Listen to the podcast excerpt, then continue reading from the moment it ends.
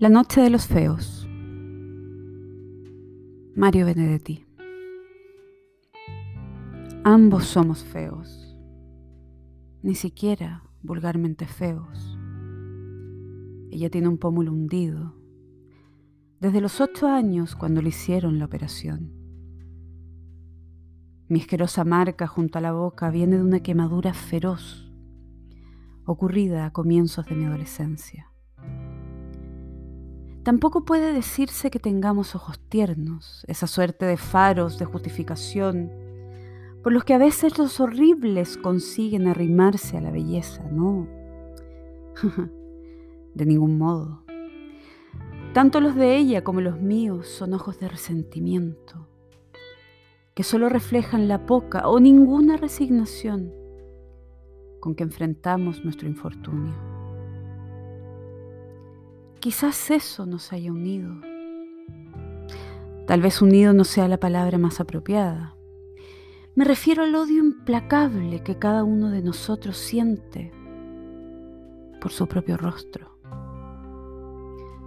Nos conocimos a la entrada del cine, haciendo cola para ver en la pantalla a dos hermosos cualesquiera.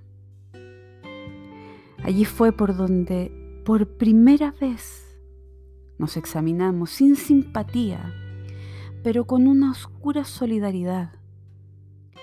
Allí fue donde registramos, ya desde la primera ojeada, nuestras, respectivas soledades. En la cola todos estaban de dos, pero además eran auténticas parejas, esposos, novios, amantes, abuelitos. Vaya uno a saber todos de la mano, del brazo, todos tenían a alguien. Solo ella y yo teníamos las manos sueltas y crispadas. Nos miramos las respectivas fealdades con detenimiento, con insolencia, sin curiosidad. Recorrí la hendidura de su pómulo con la garantía de desparpajo que me otorgaba mi mejilla encogida. Ella no se sonrojó. Me gustó que fuera dura, que devolviera mi inspección con una ojeada minuciosa a la zona lisa, brillante, sin barba de mi vieja quemadura. Por fin entramos. Nos sentamos en filas distintas, pero contiguas. Ella no podía mirarme, pero yo Aún en la penumbra podía distinguir su nuca de pelos rubios, su oreja fresca, bien formada. Era la oreja de su lado normal. Durante una hora y cuarenta minutos admiramos las respectivas bellezas del rudo héroe y la suave heroína.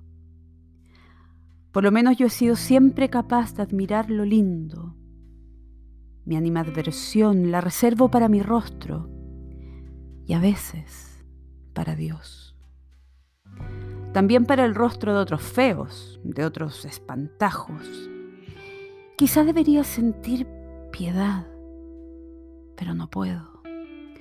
La verdad es que son algo así como espejos. A veces me pregunto qué suerte habría corrido el mito si Narciso hubiera tenido un pómulo hundido o el ácido le hubiera quemado la mejilla, o le faltara media nariz, o tuviera una costura en la frente. La esperé a la salida. Caminé unos metros junto a ella y luego, luego la hablé. Cuando se detuvo y me miró, tuve la impresión de que vacilaba. La invité a que charláramos un rato en un café o una confitería. De pronto, aceptó. La confitería estaba llena, pero en ese momento se desocupó una mesa. A medida que pasábamos entre la gente, quedaban a nuestras espaldas las señas, los gestos de asombro. Mis antenas están particularmente adiestradas para captar esa curiosidad enfermiza, ese inconsciente sadismo de los que tienen un rostro corriente, milagrosamente simétrico. Pero esta vez ni siquiera era necesaria mi adiestrada intuición, ya que mis oídos alcanzaban para registrar murmullos, tosecitas, falsas carrasperas. Un rostro horrible y aislado tiene evidentemente su interés. Pero dos fealdades juntas constituyen en sí misma un espectáculo mayor poco menos que coordinado, algo que se debe mirar en compañía junto a uno o a una de esos bien parecidos con quienes merece compartirse el mundo. Nos sentamos, pedimos dos helados y ella tuvo coraje. Eso también me gustó. Para sacar del bolso su espejito y arreglarse el pelo, su lindo pelo. ¿Qué está pasando? le pregunté. Ella guardó el espejo y sonrió. El pozo de la mejilla cambió de forma. Un lugar común, dijo, tal para cual. Hablamos largamente a la hora y media hubo que pedir dos cafés para justificar la prolongada permanencia. De pronto me di cuenta de que tanto ella como yo estábamos hablando con una franqueza tan hiriente que amenazaba traspasar la sinceridad y convertirse en una casi equivalente de la hipocresía. Decidí tirarme a fondo. Usted se siente excluida del mundo, ¿verdad? Sí, dijo todavía mirándome. Usted admira a los hermosos, a los normales. Usted quisiera tener un rostro tan equilibrado como, como esa muchachita que está a su derecha.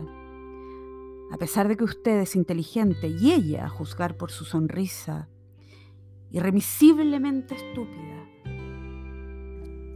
Sí. Por primera vez no pudo sostener mi mirada. Yo también quisiera eso, pero pero hay una posibilidad, ¿sabe? De que usted y yo lleguemos a algo. Algo. Algo como qué?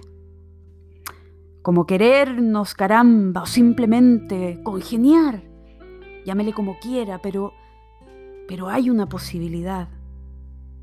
Ella frunció el ceño, no quería concebir esperanzas.